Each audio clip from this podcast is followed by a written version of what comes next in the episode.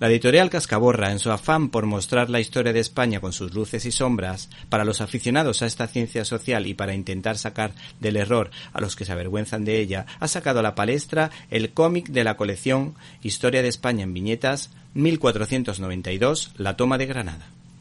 Escrito por Carlos Díaz y dibujada y coloreada respectivamente por Ernesto Lovera y Esther Salguero.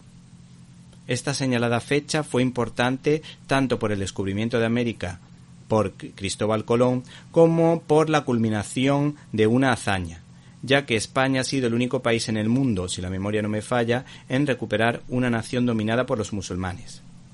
Y casi 800 años fueron necesarios para lograrlo desde que en el 711 después de Cristo el general Tarik se hiciese con la península ibérica. Después llegaría el Emirato de Damasco, más tarde el Emirato de Córdoba, el Califato de Córdoba.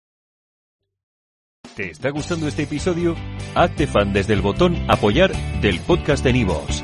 Elige tu aportación y podrás escuchar este y el resto de sus episodios extra. Además, ayudarás a su productor a seguir creando contenido con la misma pasión y dedicación.